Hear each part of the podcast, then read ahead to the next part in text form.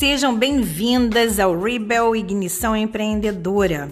Hoje nós temos uma convidada muito especial, doutora Dilma Rezende, pioneira no compliance voltado para o mercado fashion, ou fashion law, ou moda, como costumamos falar. A doutora Dilma é presidente do Fashion Law OAB Niterói e membro do Compliance Women Comitê.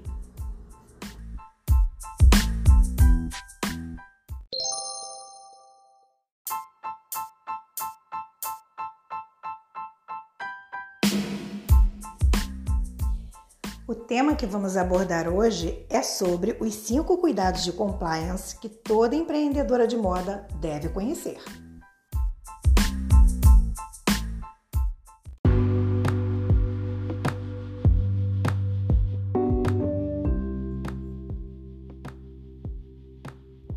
Seja bem-vinda, doutora Dilma. Fale para nossas ouvintes um pouco é, sobre a sua jornada profissional e o que, que te inspirou a conduzir teu trabalho para compliance voltada para o mercado da moda ou fashion law? Olá, Rejane. Olá a todos que nos ouvem. É, eu terminei a minha pós-graduação em 2009 na área de Direito da Tecnologia. E dentro desse grupo de disciplinas que eu estudei, eu fiquei encantada com a propriedade intelectual e os seus desdobramentos, como direito autoral, é, marcas, enfim, toda essa parte de propriedade intelectual mesmo.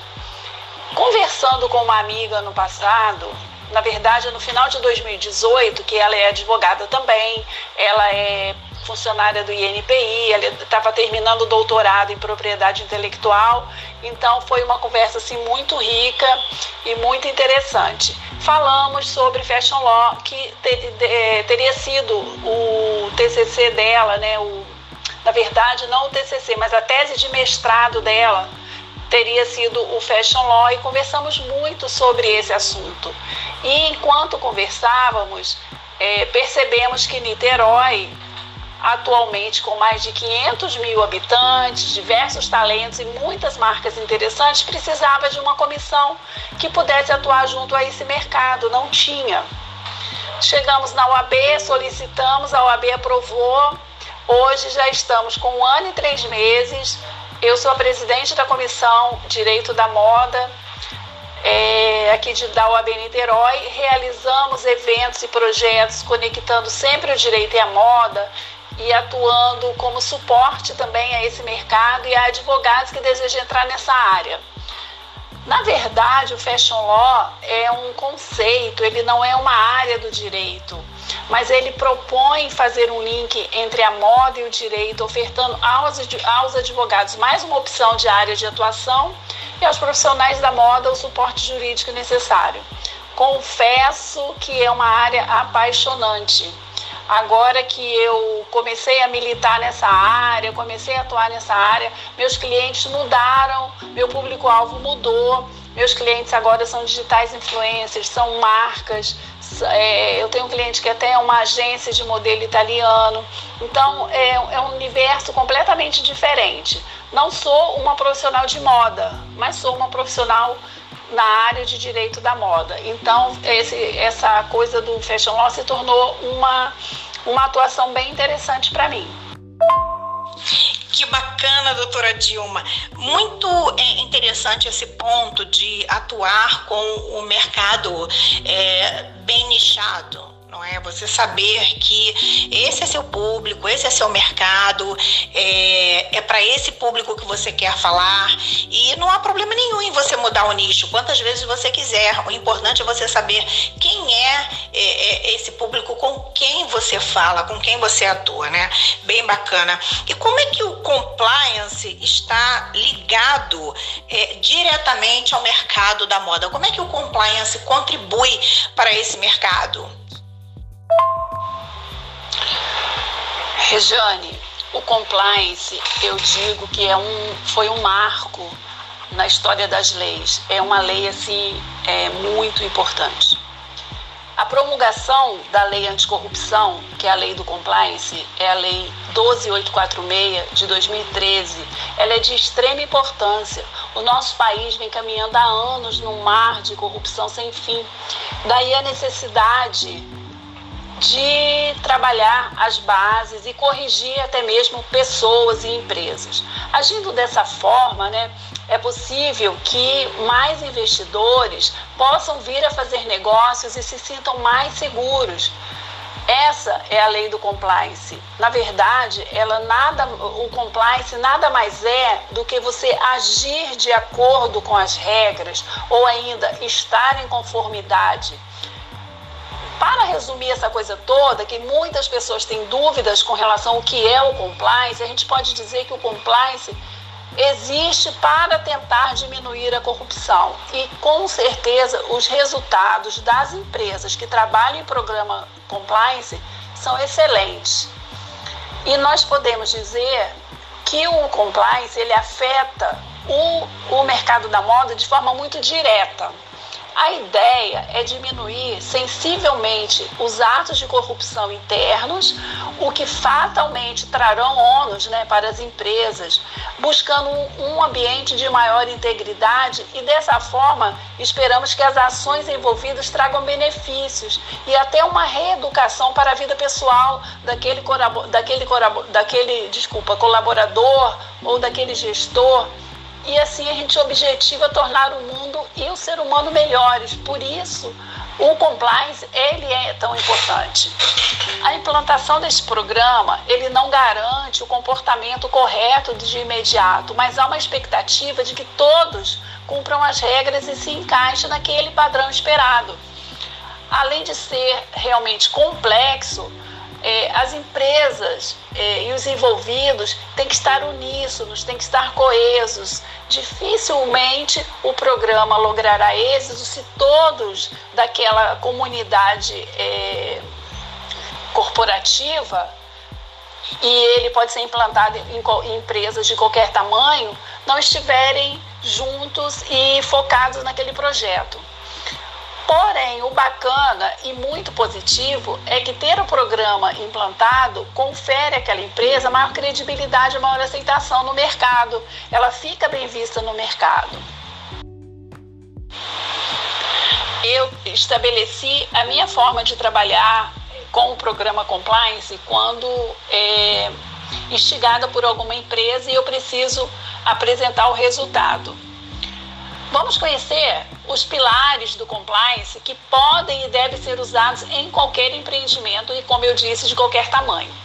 Primeiro, engajamento do gestor. E eu digo aqui gestor, o mais alto gestor da empresa, o dono, o presidente, a alta administração. Segundo, políticas de controles internos e mapeamento de riscos. Terceiro, código de conduta e ética preparado Quarto, campanhas internas e treinamentos para aquela, aquela comunidade corporativa. Cinco, canal de denúncia eficaz, porque senão como que ah, as denúncias serão feitas e serão apuradas, né, verificadas. Investigação interna para atender o canal de denúncias, monitoramento e auditoria e o due diligence. Resumindo, eu estou tentando falar de uma forma para que todos possam entender, até o leigo, porque é, para não ficar uma coisa muito jurídica.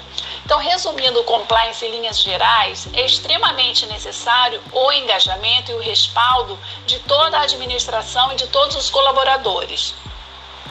No caso de médias e pequenas empresas, do mesmo modo, é, eu considero que é necessário que todos os departamentos estejam alinhados naquele mesmo objetivo e dispostos a seguir o padrão de comportamento que aquele que aquela empresa, né, que aquela, é, aquela corporação deseja almejar. Então, vamos imaginar que estamos fazendo um programa compliance na sua loja, no, na sua empresa, na sua marca, e a gente, resumindo aqueles pilares que eu falei, a gente começa assim. É, primeiro passo a dar após a decisão de implantar, o, de implantar o programa é destacar um departamento para assumir a função e fazer aquela implementação, não deixando obviamente, de envolver o departamento jurídico, caso haja naquela empresa ou caso você contrate um advogado para ajudar nessa nessa seara, porque essas ações elas têm que estar todas embasadas na lei. Caso ache necessário, contrate sim profissionais com experiência, porque você vai se sentir mais seguro. Este departamento que for designado para implantar o programa fará o mapeamento da empresa como um todo. E feito isso, vai começar a redigir o que é mais importante nessa situação toda, que é o código de condutas. E é um passo muito importante. O código de condutas, ele não, não, não tem uma regra para ser elaborado. Ele vai ser redigido de acordo com os objetivos daquela empresa. A única coisa que eu recomendo aqui é que ele tem que ser pautado na lei. Então a empresa vai escrever qual é as normas, as particularidades, qual é as regras que ela quer que todos os colaboradores é, façam, que se comportem, de que maneira ela espera que os colaboradores se comportem. Esse será o código de condutas. Ele vai elaborar o padrão de comportamento que se espera daquela comunidade corporativa. O documento que vai conter os padrões de conduta deve ser criado com base na realidade daquela empresa. Então não adianta você copiar da empresa do lado, não vai funcionar. Nesse código de conduta também deve estar previsto os procedimentos e as políticas da empresa, não só dos colaboradores, mas dos gestores, dos acionistas, dos terceiros envolvidos, dos prestadores de serviço, dos parceiros, enfim, todas as pessoas que se conectam com aquela empresa. E essas ações têm que, ser, têm que fazer parte da realidade da empresa, não pode ser uma coisa inventada. E feito esse passo, chegou a hora de fazer a análise e mapear os riscos daquela empresa. Eu estou me estendendo aqui porque eu acho importante que você compreenda como é que funciona o programa Compliance para eh, chegarmos na indústria da moda já já. E para evoluir esse processo, é importante frisar que o momento de disseminar as regras é esse. E como você vai fazer isso? Através de campanhas educativas, enviando e-mails, você vai fazer cartazes, reuniões, treinamentos, vai realizar eventos. E aí, nesse momento, todos terão conhecimento do, do que se espera dos seus colaboradores, do que a empresa espera de você enfim, funciona mais ou menos assim. Então, um elemento muito importante para o sucesso desse projeto é a realização de, desses treinamentos de forma periódica, sempre girando em função do código de condutas.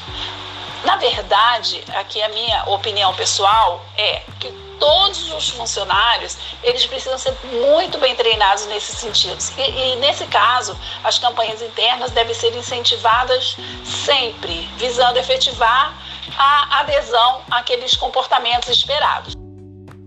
Quando se implanta esse tipo de programa numa empresa, todos esperam que haja engajamento de todos, como eu falei aqui que haja adesão às campanhas, que haja uma mudança de paradigmas e comportamentos, porque lembra que eu disse lá atrás que a ideia é que essa lei seja considerada uma lei anticorrupção? Então nós precisamos acreditar nisso, todos precisam ser sensibilizados. É muito importante uma empresa que segue valorizando a moral e ética, os bons costumes, pois com certeza ela ganhará mais projeção no cenário socioeconômico e a indústria da moda principalmente, porque apesar de ser a segunda indústria em economia no mundo, ela também tem muitos pontos negativos, como por exemplo, vamos falar daqui a pouco sobre meio ambiente. Então essa pauta e esses passos até agora que vimos aqui eles estão contidos no tema, no pilar controles internos. Ultrapassada essa fase e vencido o engajamento e envolvimento de toda a empresa, redigindo o código de condutas e planejando as campanhas e os treinamentos também, porque não podemos deixar de pensar nisso, é hora de planejarmos o, monitor, o monitoramento e as auditorias, porque estes elementos são imprescindíveis para que o programa tenha sucesso. Esse monitoramento ele deve ser contínuo, tem que ser sutil, tem que ser feito de forma ética e ele não pode colidir em nenhum momento com o direito à privacidade do funcionário ou do colaborador. necessário sempre fazer esse sopesamento para que não ocorra ou, que, ou, ou se configure uma colisão de direitos. Ah, eu estou investigando, estou verificando, estou vendo ali se está acontecendo isso ou aquilo, mas eu estou invadindo o direito de privacidade do meu colaborador? Essa pergunta tem que ser feita. E também, uma coisa muito importante, que eu não posso deixar de falar, é o dever da empresa de dar ciência ao colaborador. Quando ele entra na empresa, ele já assina um termo que ele está ciente do código de, de condutas. E aí ele manifesta seu conhecimento de que a empresa monitora de forma legal as condutas internas, principalmente e-mails corporativos. Você não pode sair mandando e-mail para sua amiga, para o seu namorado, para sua esposa, para o seu marido do seu e-mail corporativo, não é, não é ético.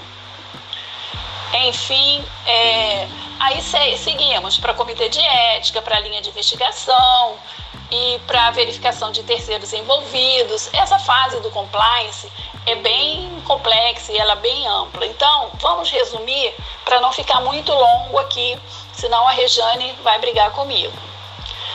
Resumindo, na primeira fase a gente faz o engajamento, realiza o mapeamento de riscos, redigimos o código de padrão, de padrão e condutas, criamos o comitê de ética e efetivamos o canal de denúncia, além das auditorias e o monitoramento.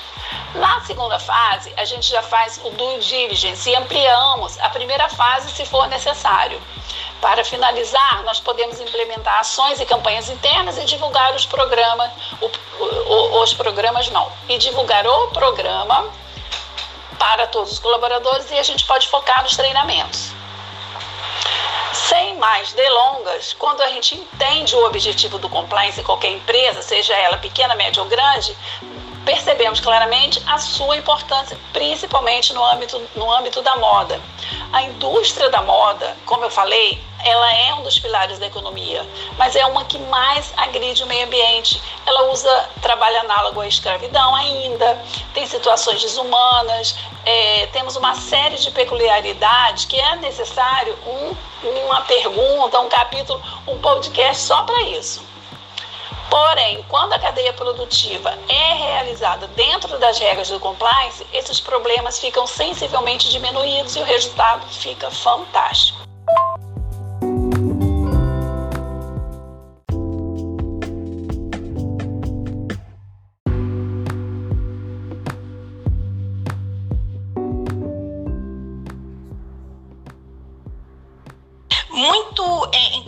Interessante esse ponto de atuar com o mercado é, bem nichado é? Você saber que esse é seu público, esse é seu mercado, é, é para esse público que você quer falar e não há problema nenhum em você mudar o nicho quantas vezes você quiser. O importante é você saber quem é, é, é esse público, com quem você fala, com quem você atua, né?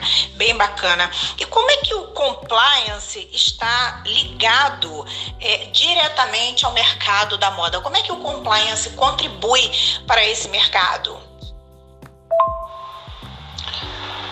Rejane, o compliance, eu digo que é um, foi um marco na história das leis. É uma lei assim é muito importante. A promulgação da lei anticorrupção, que é a lei do compliance, é a lei 12846 de 2013. Ela é de extrema importância. O nosso país vem caminhando há anos num mar de corrupção sem fim.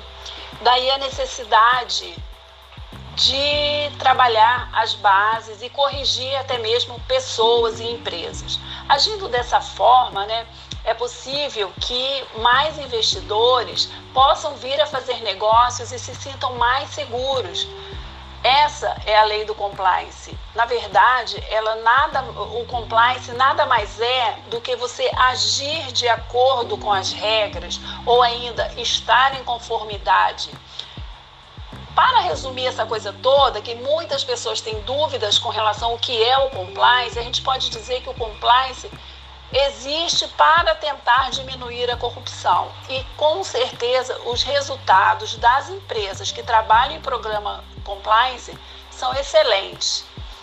E nós podemos dizer que o compliance ele afeta o, o mercado da moda de forma muito direta A ideia é diminuir sensivelmente os atos de corrupção internos, o que fatalmente trarão ônus né, para as empresas, buscando um ambiente de maior integridade e dessa forma esperamos que as ações envolvidas tragam benefícios e até uma reeducação para a vida pessoal daquele, daquele, daquele desculpa, colaborador ou daquele gestor e assim a gente objetiva tornar o mundo e o ser humano melhores. Por isso, o compliance ele é tão importante. A implantação desse programa, ele não garante o comportamento correto de imediato, mas há uma expectativa de que todos cumpram as regras e se encaixem naquele padrão esperado. Além de ser realmente complexo, é, as empresas é, e os envolvidos têm que estar uníssonos, têm que estar coesos. Dificilmente o programa logrará êxito se todos daquela comunidade é, corporativa e ele pode ser implantado em, em empresas de qualquer tamanho, não estiverem juntos e focados naquele projeto. Porém, o bacana e muito positivo é que ter o programa implantado confere àquela empresa maior credibilidade e maior aceitação no mercado. Ela fica bem vista no mercado.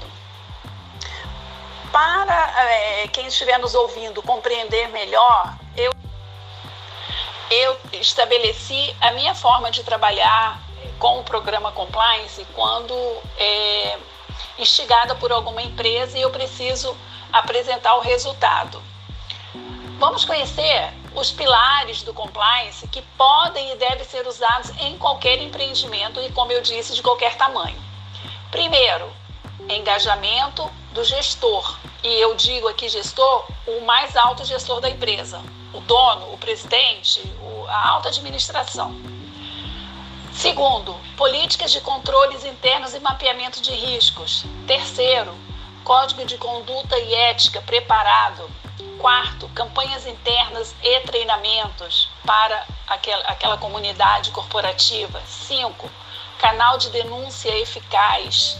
Porque senão como que ah, as denúncias serão feitas e serão apuradas, né, verificadas?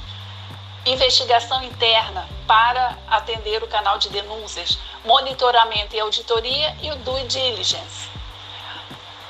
Resumindo, eu estou tentando falar de uma forma para que todos possam entender, até o leigo, porque é, para não ficar uma coisa muito jurídica. Então, resumindo o compliance em linhas gerais, é extremamente necessário o engajamento e o respaldo de toda a administração e de todos os colaboradores. No caso de médias e pequenas empresas, do mesmo modo, é, eu considero que é necessário que todos os departamentos estejam alinhados naquele mesmo objetivo e dispostos a seguir o padrão de comportamento que aquele que aquela empresa, né, que aquela, é, aquela corporação deseja almejar. Então, vamos imaginar que estamos fazendo um programa compliance na sua loja, no, na sua empresa, na sua marca, e a gente resumindo aqueles pilares que eu falei, a gente começa assim. É, primeiro passo a dar após a decisão de implantar, o, de implantar o programa é destacar um departamento para assumir a função e fazer aquela implementação, não deixando, obviamente, de envolver o departamento jurídico caso haja naquela empresa ou caso você contrate um advogado para ajudar nessa nessa seara, porque essas ações elas têm que estar todas embasadas na lei. Caso ache necessário, contrate sim profissionais com experiência, porque você vai se sentir mais seguro. Este departamento que for é, designado para implantar o programa fará o mapeamento da empresa como um todo. E feito isso, vai começar a redigir o que é mais importante nessa situação toda, que é o código de condutas. E é um passo muito importante. O código de condutas, ele não, não, não tem uma regra para ser elaborado. Ele vai ser redigido de acordo com os objetivos daquela empresa. A única coisa que eu recomendo aqui é que ele tem que ser pautado na lei. Então a empresa vai escrever qual é as normas, as particularidades, qual é as regras que ela quer que todos os colaboradores é, façam, que se comportem, de que maneira ela espera que os colaboradores se comportem. Esse será o código de condutas. Ele vai elaborar o padrão de comportamento que se espera daquela comunidade corporativa. O documento que vai conter os padrões de conduta deve ser criado com base na realidade daquela empresa. Então não adianta você copiar da empresa do lado, não vai funcionar. Nesse código de conduta também deve estar previsto os procedimentos e as políticas da empresa, não só dos colaboradores, mas dos gestores, dos acionistas, dos terceiros envolvidos, dos prestadores de serviço, dos parceiros, enfim, todas as pessoas que se conectam com aquela empresa. E essas ações têm que, ser, têm que fazer parte da realidade da empresa, não pode ser uma coisa inventada. E feito esse passo, chegou a hora de fazer a análise e mapear os riscos daquela empresa. Eu estou me estendendo aqui porque eu acho importante que você compreenda como é que funciona o programa Compliance para eh, chegarmos na indústria da moda já já. E para evoluir esse processo, é importante frisar que o momento de disseminar as regras é esse. E como você vai fazer isso? Através de campanhas educativas, enviando e-mails, você vai fazer cartazes, reuniões, treinamentos, vai realizar eventos. E aí, nesse momento, todos terão conhecimento do, do que se espera dos seus colaboradores, do que a empresa espera de você. Enfim, funciona mais ou menos assim. Então, um elemento muito importante para o sucesso desse projeto é a realização de, desses treinamentos de forma periódica, sempre girando em função do código de condutas. Na verdade, aqui a minha opinião pessoal é que todos os funcionários eles precisam ser muito bem treinados nesses sentidos. E, e, nesse caso, as campanhas internas devem ser incentivadas sempre, visando efetivar a adesão àqueles comportamentos esperados. Quando se implanta esse tipo de programa numa empresa, todos esperam que haja engajamento de todos, como eu falei aqui que haja adesão às campanhas, que haja uma mudança de paradigmas e comportamentos, porque lembra que eu disse lá atrás que a ideia é que essa lei seja considerada uma lei anticorrupção? Então nós precisamos acreditar nisso, todos precisam ser sensibilizados. É muito importante uma empresa que segue valorizando a moral e ética, os bons costumes, pois com certeza ela ganhará mais projeção no cenário socioeconômico e a indústria da moda principalmente, porque apesar de ser a segunda indústria em economia no mundo, ela também tem muitos pontos negativos, como por exemplo, vamos falar daqui a pouco sobre meio ambiente. Então essa pauta e esses passos até agora que vimos aqui eles estão contidos no tema, no pilar controles internos. Ultrapassada essa fase e vencido o engajamento e envolvimento de toda a empresa, redigindo o código de condutas e planejando as campanhas e os treinamentos também, porque não podemos deixar de pensar nisso, é hora de planejarmos o, monitor, o monitoramento e as auditorias, porque estes elementos são imprescindíveis para que o programa tenha sucesso. Esse monitoramento ele deve ser contínuo, tem que ser sutil, tem que ser feito de forma ética e ele não pode colidir em nenhum momento com o direito à privacidade do funcionário ou do colaborador. Necessário sempre fazer esse sopesamento para que não ocorra ou que ou, ou, se configure uma colisão de direitos. Ah, eu estou investigando, estou verificando, estou vendo ali se está acontecendo isso ou aquilo, mas eu estou invadindo o direito de privacidade do meu colaborador? Essa pergunta tem que ser feita. E também, uma coisa muito importante, que eu não posso deixar de falar, é o dever da empresa de dar ciência ao colaborador. Quando ele entra na empresa, ele já assina um termo que ele está ciente do código de, de condutas. E aí ele manifesta seu conhecimento de que a empresa monitora de forma legal as condutas internas, principalmente e-mails corporativos. Você não pode sair mandando e-mail para sua amiga, para o seu namorado, para sua esposa, para o seu marido, do seu e-mail corporativo. Não é, não é ético. Enfim, é, aí seguimos para comitê de ética, para a linha de investigação, e para verificação de terceiros envolvidos. Essa fase do compliance é bem complexa e ela é bem ampla. Então, vamos resumir para não ficar muito longo aqui, senão a Rejane vai brigar comigo. Resumindo, na primeira fase a gente faz o engajamento, realiza o mapeamento de riscos, redigimos o código de padrão, de padrão e condutas, criamos o comitê de ética e efetivamos o canal de denúncia, além das auditorias e o monitoramento. Na segunda fase, a gente já faz o due diligence e ampliamos a primeira fase se for necessário. Para finalizar, nós podemos implementar ações e campanhas internas e divulgar os programas, os programas não, e divulgar o programa para todos os colaboradores e a gente pode focar nos treinamentos. Sem mais delongas, quando a gente entende o objetivo do compliance em qualquer empresa, seja ela pequena, média ou grande, percebemos claramente a sua importância, principalmente no âmbito, no âmbito da moda.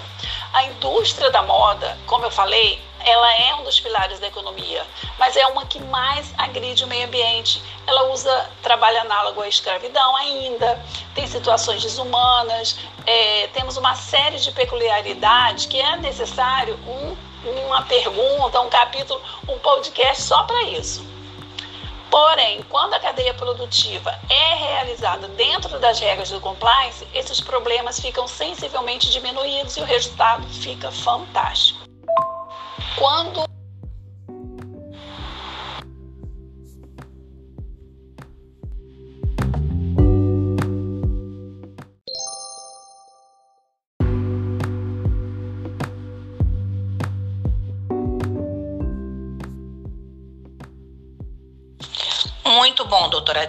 Então, é, para as empreendedoras que estão aqui hoje, mesmo que não sejam do mercado da moda, o importante é entender que o compliance, independentemente de ser para o segmento de moda ou não, ele é aplicável à estratégia da organização. Como ele é estratégico, com certeza ele tem que estar alinhado à alta direção da, da organização, né? É, como um projeto da qualidade também. Se não tiver o comprometimento do dono, não vai adiante. E isso compromete até é, é, o branding da empresa, a marca que a empresa quer é, colocar no mercado, a imagem que ela quer colocar no mercado.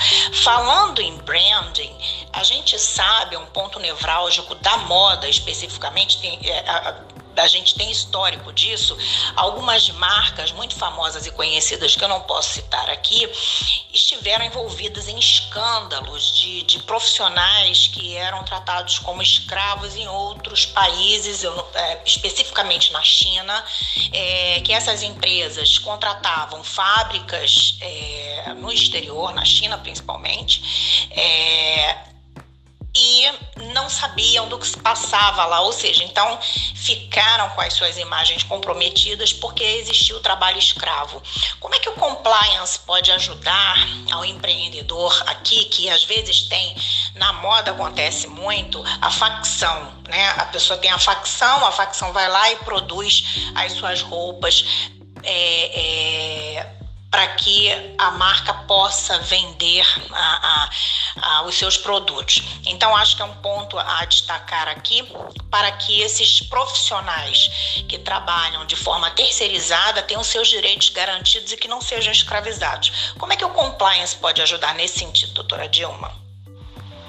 Realmente, Rejane, esse ponto, essa, essa temática do trabalho análogo à escravidão na indústria da moda é extremamente importante e extremamente atual também. Quando falamos de trabalho escravo, não estamos falando do século passado, não, viu? Nós estamos falando agora. E ele abrange não só aquela pessoa que trabalha sem, sem, sem receber nada ou, ou em condições horrorosas. Nós também estamos falando de empregados da indústria da moda que, que trabalham e são vítimas de condições precárias, recebem valores extremamente indevidos, pessoas que recebem centavos, 10, 30 centavos por peça produzida e eles têm uma meta. É muito triste e muito sério esse ponto dentro da indústria da moda. O Ministério Público do Trabalho, ele fiscaliza e algumas vezes ele até aponta as empresas que usam dessa prática. Só que, infelizmente, na moda, isso é uma realidade e não é uma novidade mesmo que ainda seja considerado crime, é um crime previsto no Código Penal.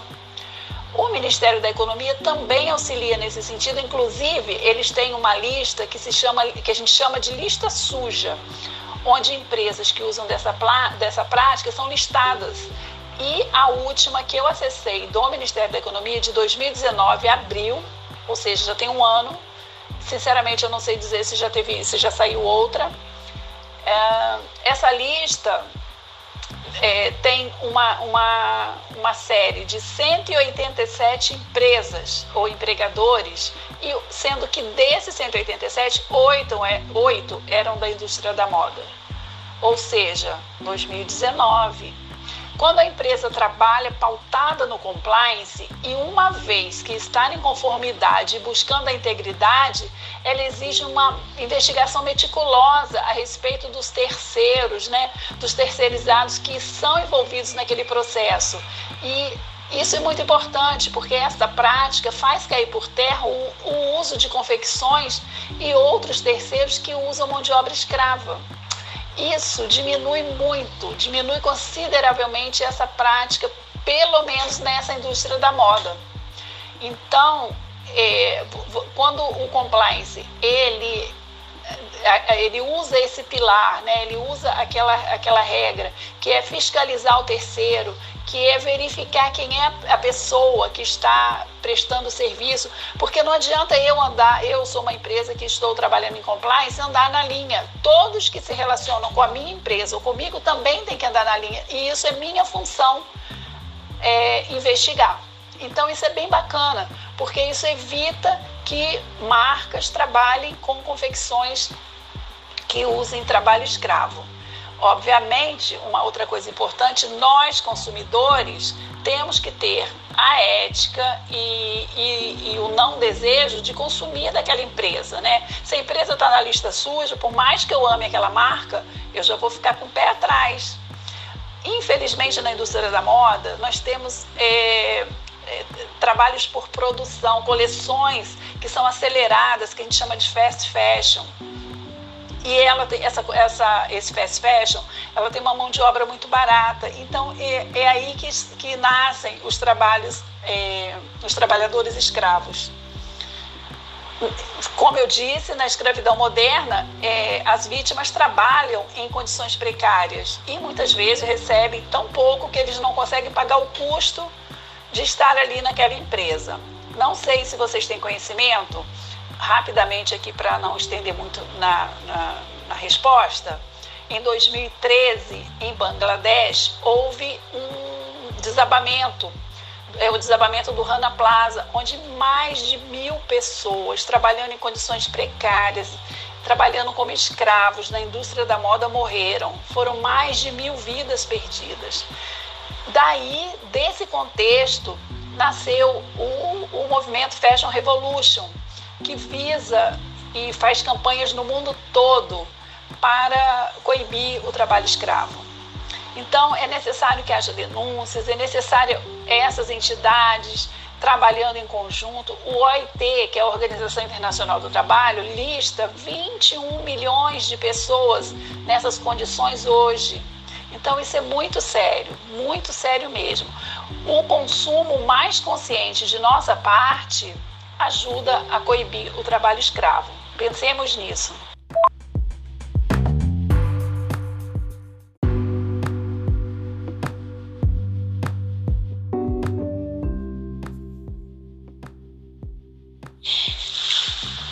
Espero que as minhas ouvintes estejam gostando tanto quanto eu sobre esse assunto de compliance, porque essa palavrinha a gente vê que ela implica em muitas coisas importantes para quem está começando o seu negócio já entender que a importância do compliance no seu próprio branding, na sua marca, na imagem que você deseja transmitir. E quem já tem o seu negócio em andamento, pensar em aplicar as políticas de compliance é, no seu negócio.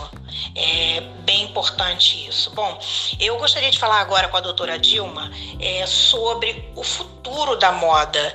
É, diante dessa, dessa pandemia que nós estamos passando, o mundo com certeza virou de cabeça para baixo. É, creio eu que a moda parta é, para uma coisa mais conscienciosa, é, não tanto com a visão de consumo? E como é que o compliance poderia ajudar no futuro da moda, no fashion law? Esse, realmente, Rejane, esse momento que nós estamos vivendo afetou demais o mercado da moda, afetou no, na alma, os desfiles não podem mais ser realizados presencial, muitas marcas realizam pela internet. Na verdade, é bacana, é gostoso, mas não tem aquele impacto que causa quando você assiste um desfile ao vivo ali na primeira fila, sabe? Então mudou o comportamento. E, na verdade, ninguém sabe muito bem como é que esse, que esse mercado voltará como é que, o, que será o comportamento do consumidor nesse novo normal que já já, se Deus quiser, estaremos vivendo. O compliance ele nasce como uma ferramenta de apoio quando o assunto é o meio ambiente. Eu acho que as empresas que de moda que estiverem em, em consonância com esse conceito do meio ambiente, da sustentabilidade, do consumo mais consciente, sairá na frente e trará é, grandes vantagens para nosso mundo, para o consumidor e para a própria marca. Na verdade, a, a importância do compliance, unindo esse tema do meio ambiente, é porque programas de gestão de riscos que são feitos lá atrás, quando você está redigindo e rascunhando o projeto, eles devem ser pensados né, com certa antecedência. E isso acaba por funcionar como uma prevenção incentivando a cadeia produtiva no uso de metodologias e processos de produção que não sejam tão prejudiciais ao meio ambiente. Então, essa prática ela pode ser prevista com antecedência e há que a marca, é, há que ter de parte da marca um, um comportamento mais ético e mais preocupado com esse quesito que é a sustentabilidade. Porque existem várias formas de você inserir esse conceito no ramo da moda. Só para ressaltar algumas, a gente pode usar. Quando eu digo a gente, eu estou dizendo a marca ou a indústria, a cadeia produtiva. Ela pode usar materiais naturais e renováveis. As lojas podem seguir padrões ambientais, como redução de energia, redução de água é, podem ser adotados meios de trabalho e usado confecções que não explorem o trabalho escravo, que não explorem o trabalho infantil. E quando eu falei de trabalho escravo, eu não mencionei o trabalho infantil, estou mencionando agora. Que não, que não use de pirataria e entre outros é, outras formas de você trabalhar em sustentabilidade. As soluções existem e elas podem ser usadas. Serve também para vir a equilibrar os pilares da sustentabilidade, que são três: economia, social e meio ambiente. Feito isso, trabalhando dessa forma, com esse conceito, com esse foco, fazendo de forma eficaz uma moda mais eficiente, ética e sustentável, com certeza a sua marca terá uma projeção muito melhor no mercado.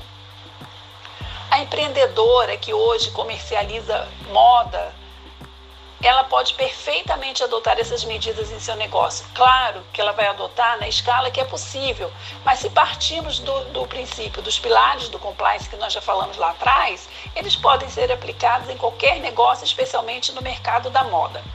A minha opinião e a minha visão com relação ao futuro para o mercado da moda é se hoje, nesse momento que todos estão com medo, fragilizados, a marca está fazendo uma boa comunicação com o seu cliente, com certeza, quando esse momento de fragilidade passar, o seu cliente vai se lembrar da marca, porque consumir moda é uma relação afetiva. Você não consegue consumir moda quando seu coração está pesado, quando seu coração está triste. Por isso que eu falo que é uma relação afetiva. E se a marca é, entabula com você nesse momento que você está fragilizado, está tá sensível.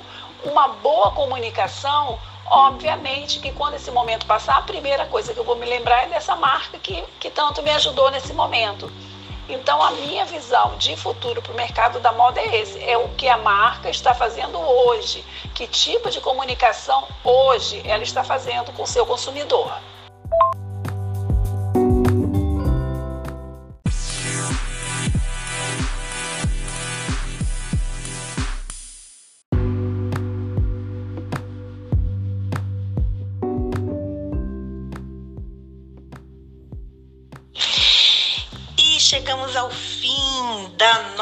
Entrevista aqui com a doutora Dilma, bastante esclarecedora para mim, creio que para vocês também, empreendedoras. Eu gostaria de pedir agora, doutora Dilma, que desse as suas últimas considerações sobre é, compliance para a nossa empreendedora, nossa ouvinte que não tem compliance ainda no seu negócio e que deseja começar a implantar uma política de compliance que favoreça a sua marca, a sua imagem no mercado.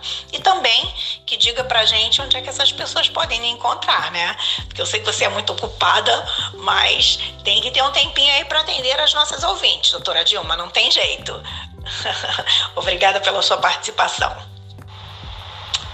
Bom, Regiane, eu gostei muito de participar. Eu sou muito empolgada para falar desses temas que eu gosto, que eu acredito, que fazem parte dos meus princípios e o compliance é, é uma coisa que você pode aplicar na sua empresa e você pode aplicar na sua vida, porque quando você é, mira um, um caminho de retidão e ética, você pauta tanto a sua vida quanto o seu negócio. Não dá para não dá para ter esse caminho separado.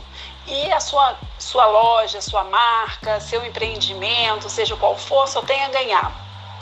Recente, lá na nossa comissão de Fashion Law, na UAB, eu tinha um desejo muito grande de criar um material para as empreendedoras de moda, mas que na verdade ele serve para todo aquele empreendedor que deseja é, conceitos jurídicos mais explicados, mais dentro da sua linguagem. Então, nós criamos a cartilha digital do direito da moda. Ela está na plataforma virtualmulticursos.com.br. É uma cartilha gratuita. Ela tem 16 capítulos falando sempre do link do direito com o link do, do da empreendedora. Serve para empreendedora da moda, mas serve para outros empreendedores também. E tem um capítulo inteirinho sobre compliance. Então, vale a pena. Vale a pena você pegar essas dicas. Tem dicas de tributário, de direito do consumidor, contratos, que é uma coisa extremamente importante para o empreendedor. O empreendedor que hoje trabalha sem contrato ou com um contrato mal feito, gente, só perde. Principalmente agora nesse momento que todos os contratos, a maioria, estão sendo renegociados, coisas canceladas. Um bom contrato faz toda a diferença. Regiane, pode ser um ótimo tema aí para nosso próximo bate-papo, hein? E eu, meu Instagram, underline de uma Resende, só me chamar no direct, que eu não nego nenhuma dica para ninguém. É um prazer. Eu faço meu trabalho com muito carinho, com muito prazer. Então, sempre estarei disponível. Um beijo grande para vocês, sucesso e até a próxima.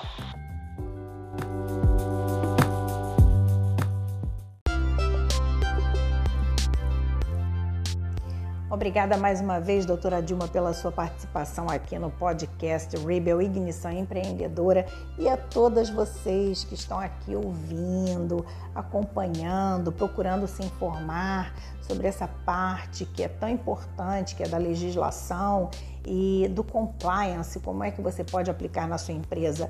Vai lá, vai lá no site, pega lá aquele conteúdo é, gratuito, a carteira cartilha do compliance que a doutora Dilma ofereceu aí para o grupo é, de mulheres empreendedoras que nos acompanham aqui. Uma ótima semana para você e até segunda-feira.